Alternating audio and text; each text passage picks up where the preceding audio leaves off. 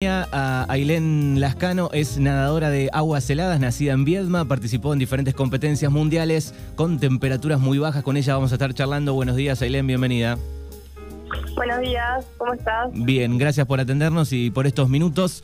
Eh, bueno, nos llamó la, nos llamó la atención, eh, hace un par de, semanas leíamos la, noticia, no sé si, si hace lo mismo que vos, de alguien de, de Montermoso eh, que estaba buscando este, fondos o estaba intentando este, batir un récord en, creo, en San Martín de los Andes o por ahí, en nadar en, aguas heladas. Bueno, y ahí alguien nos dijo, conozco a Ailén, eh, y ahí conocimos un poco tu historia de, nadar en, aguas este, con temperaturas muy bajas. Así que queremos que nos cuentes un poco cómo empezó ese amor por el, por el agua. ¿Arrancaste de chica? ¿Te gustaba nadar? ¿Cómo comenzó? sí, eh, bueno, Diana estaba haciendo el cruce de, los siete lagos, que es un proyecto personal, y eh, yo la conocí a ella em, por, por, el agua helada. Eh, yo empecé un año antes de ella a competir, em, y ya van cinco años de mi primera experiencia en aguas frías. soy de Viedma y mm, siempre nadé en el río.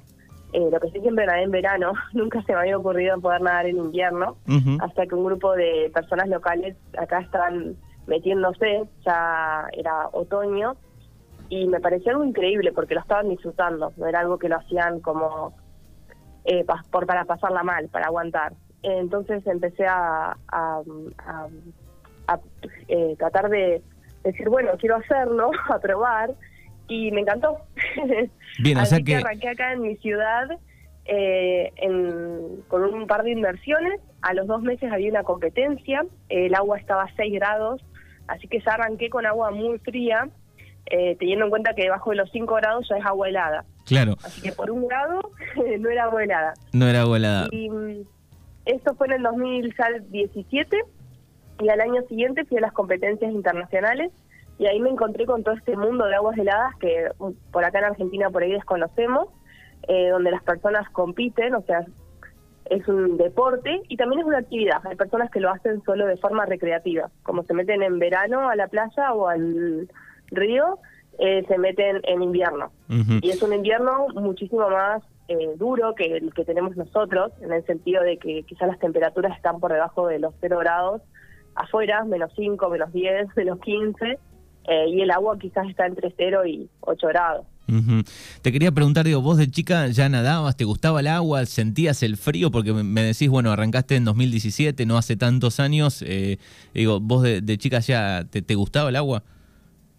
Sí, me encantaba el agua. Siempre desde muy chiquita nadamos, para mi familia era súper importante que todos sepamos nadar, pero bueno, a mí me gustó mucho más y también competía y más que pileta siempre me gustó mucho nadar en aguas abiertas, poder como nadar en la naturaleza y, además las aguas abiertas tienen ese eh, todos factores cambiantes, el viento, la corriente, muchas cosas que van cambiando y que a mí me parece súper eh, desafiante y divertido poder ir adaptando a los cambios.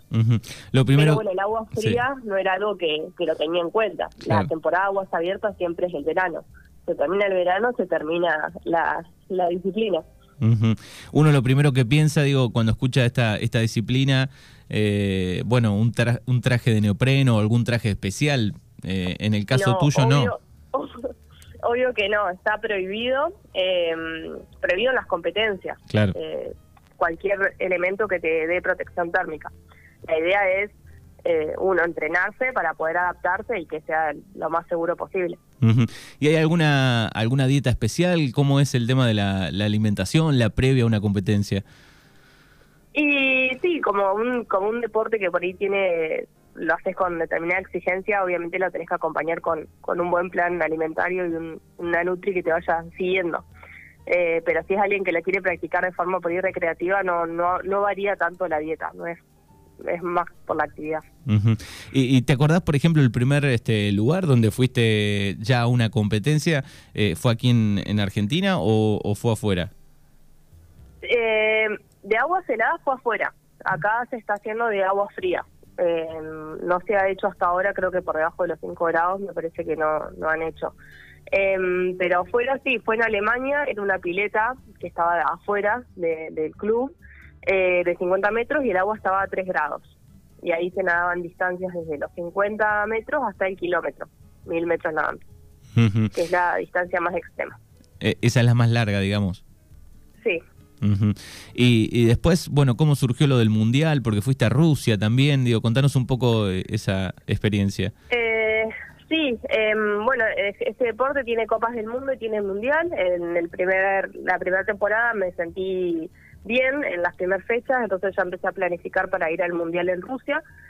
Era de mil metros, así que era difícil.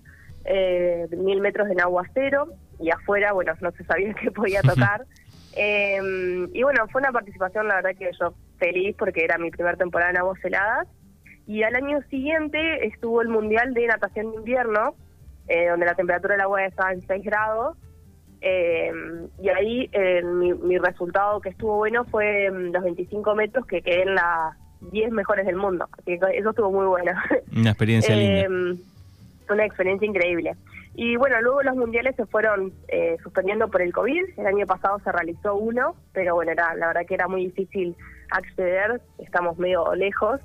Eh, pero ya para esta temporada se están programando todas las Copas del Mundo y el Mundial de Aguas Heladas, así que estamos ahí entrenando para, para eso. Bien, ¿cuál fue el, mínimo que del agua que, que nadaste? Y mm, agua cero. El tema es afuera. Eh, lo, más frío fue en Rusia, que afuera hacían menos 15. Menos 15. De sensación térmica, sí. Salías y como que cuando te secabas con el toallón, el toallón quedaba duro, las antiparras se te congelaban. Eh, nada, era muy, es muy, muy frío y difícil. Y el tema es que tenías que eh, nadar varias pruebas en la misma jornada Así que no es que era solo meterte una vez, sino que tenías que salir, recuperarte y volverte a meter después para la, siguiente prueba. Eso fue uno de los más fríos. Bueno, y, como deportista me imagino este bancar muchas de las cosas, digo, de ser un poco complicado porque al no haber esa, no haber, digamos, eh, no estar este, incorporado en la Argentina o tan con tanta difusión, digo, de ser un poco más complicado, ¿no? Sí, es un deporte que, que está creciendo ya a nivel mundial eh, acá hay una comunidad grande de nadadores que se llaman los NAD, eh, nadadores de agua fría, que a poco van creciendo, sin embargo todavía, bueno, se usa mucho el traje y hay como algunas diferencias que hacen que, que estemos más separados de lo que es el deporte. Eh, pero bueno, creo que está creciendo como en todas partes del mundo y tiene la visión de estar en los Juegos Olímpicos de Invierno, así que cuando creo que eso pase va a ir a crecer, sí o sí. Por ahora sí es todo a, pulmón. Todo a pulmón. Estamos hablando con Ailén, que es nadadora de, aguas heladas. Bueno, y venís también de, una familia de, deportistas, ¿no? Sí, sí, somos todos una familia de deportistas, eh, porque bueno, mi hermano más chico está en la selección argentina de canotaje. Mi hermano eh, que me sigue es mi, mi entrenador, eh, también es, fue jugador de, básquet. Y mis papás, a su vez, han hecho también sus sus desafíos, han hecho la regata del Río Negro, eh, mi mamá cruzó los Andes, así que siempre estará el deporte eh, presente. Bueno, ¿y cómo viene el, resto del año? ¿Hay una competencia por adelante pensando en algo? Seguramente eh, eh estudiaste, creo, otra cosa, ¿no? Había leído en alguna entrevista por ahí.